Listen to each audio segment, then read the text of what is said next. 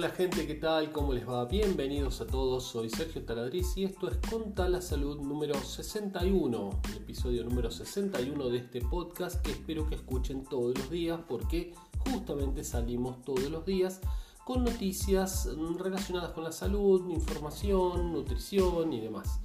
En este capítulo vamos a estar hablando de un poquito de depresión, ¿sí? Vamos a estar hablando de, bueno, las notas que vamos a tener son la pandemia del futuro se llama depresión.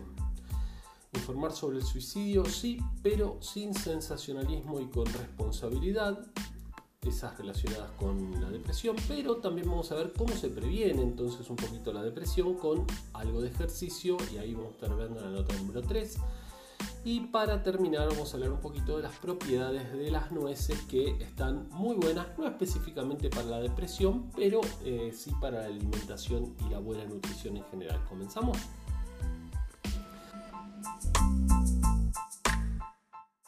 La pandemia del futuro se llama depresión, ¿sí? Estamos viviendo una pandemia, la pandemia del COVID COVID-19 que como no tenemos por el momento, no sé cuándo estarán escuchando esto, tal vez dentro de muchos años, pero bueno, viene bien entonces como para recordarlo.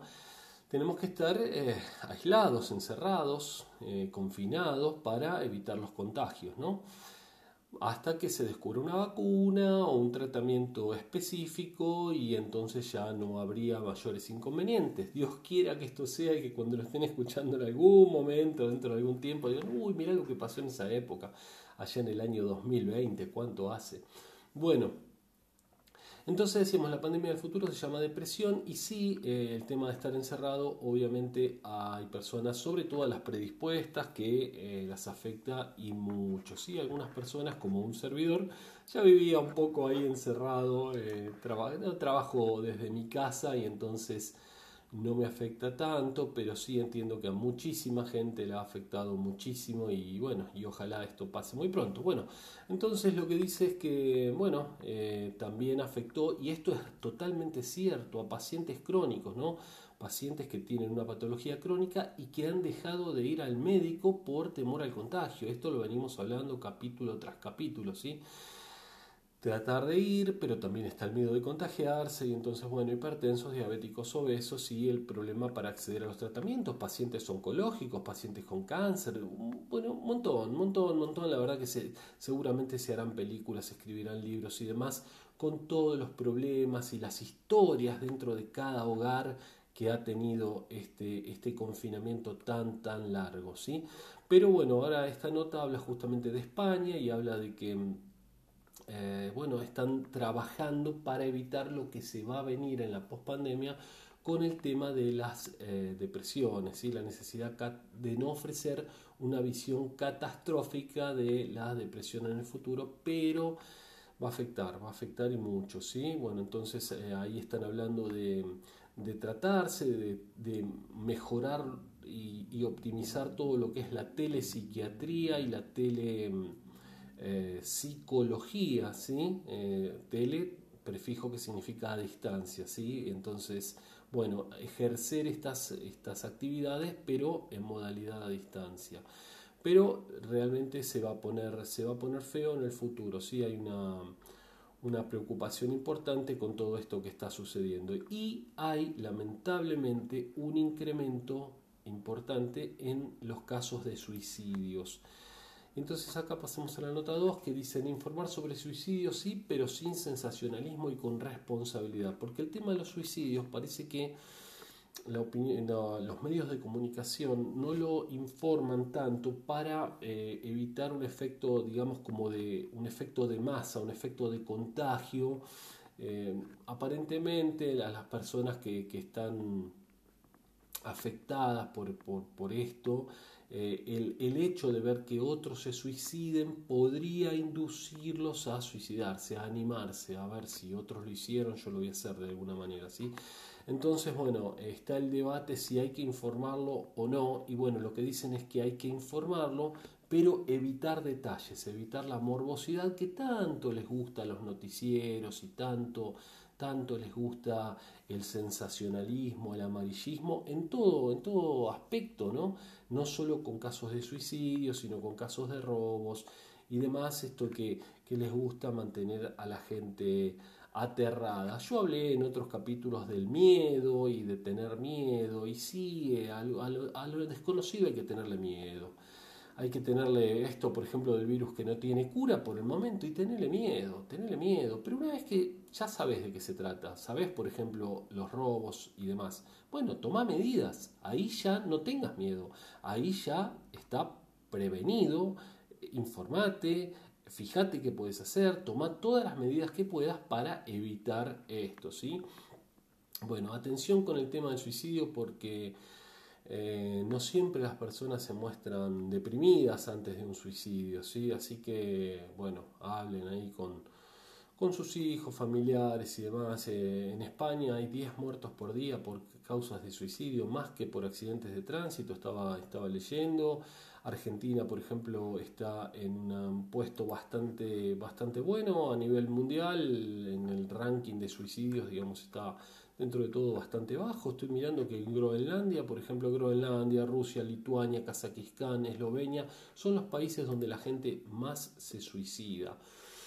Vayamos a ver si tiene que ver con el tema de la cuestión fría. Ahí son todos países fríos, entiendo los que estuvimos viendo, pero no, no, no sé si pasa por ahí. En otro capítulo lo voy a, lo voy a tratar de mirar un poquito más, ¿sí? El tema este, porque es un tema muy grave.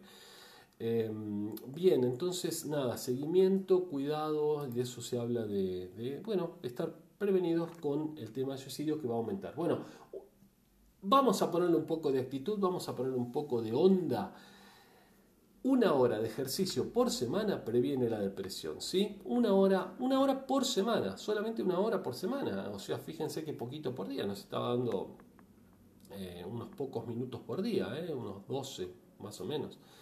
Eh, bien, pero una hora entonces de, ejercicio por semana disminuye la depresión. Y bueno, em, los efectos de la depresión, por qué funciona, aparentemente por dos razones. Primero, tener una buena salud física repercutiría favorablemente en lo mental, factores psicosociales, bienestar mental y bueno, ¿cuánto se necesita? Realmente dijimos que con una hora alcanza, pero entre dos y cuatro horas parece ser lo óptimo, ¿sí? Aparte de algunos suplementos nutricionales que tengan el eh, triptofano y demás, triptofano lo encontramos en el chocolate, en la banana, ¿sí? este, magnesio, vitamina D, digamos tener una, dieta como, como solemos decir desde el Instituto Taladriz, una dieta colorida, ¿sí? siempre es importante tener una dieta colorida, entonces tiene una gran cantidad de eh, elementos diferentes, entonces eso suele hacer que eh, tenga todos los nutrientes que estamos necesitando, ¿sí? Pero bueno, ahí vemos que entonces con una hora es suficiente Así que vamos a ponernos a hacer algo. Departamento, casa, tenemos un lugarcito, siempre se puede encontrar un lugarcito para hacer ejercicios en un metro cuadrado. ¿eh?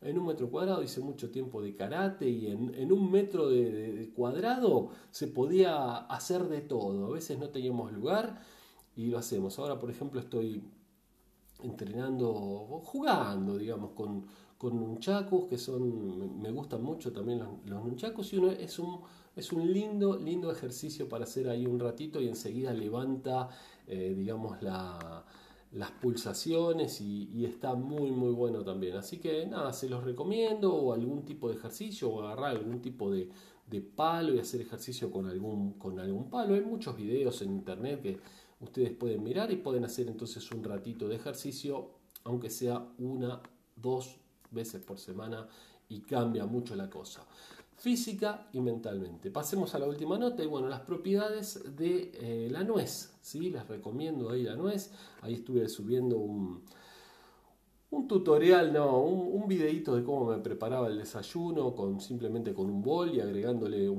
avena, nueces, pasas de uva, alguna, alguna almendra y demás y, la verdad que es leche y un desayuno muy bueno una merienda muy buena. Bueno, la nuez, fruto del hogar, eh, alto valor nutritivo, bueno, no comer demasiadas porque tienen muchas calorías, ¿sí? pero tienen muy buenos ácidos eh, grasos y entonces, bueno, eh, nueces con chocolate. Ofrecen acá, bueno, no, les recomiendo tanta, o una o dos, pero nada más, ¿no?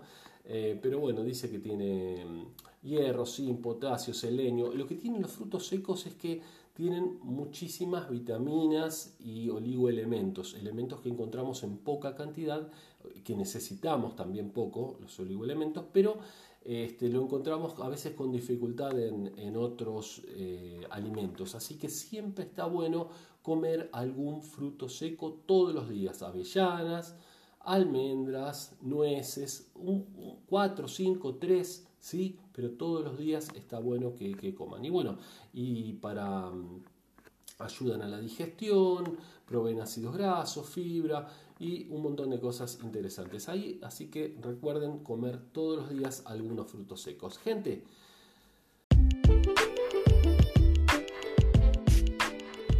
Gracias por haber escuchado este podcast, recomiéndenlo a otras personas, nos estamos viendo, Instituto Taladriz, nos encuentran en todas las redes y también eh, Cómo Contar la Salud, este podcast diario de salud. Nos estamos viendo, soy Sergio Taladriz y les deseo un buen día y hasta mañana.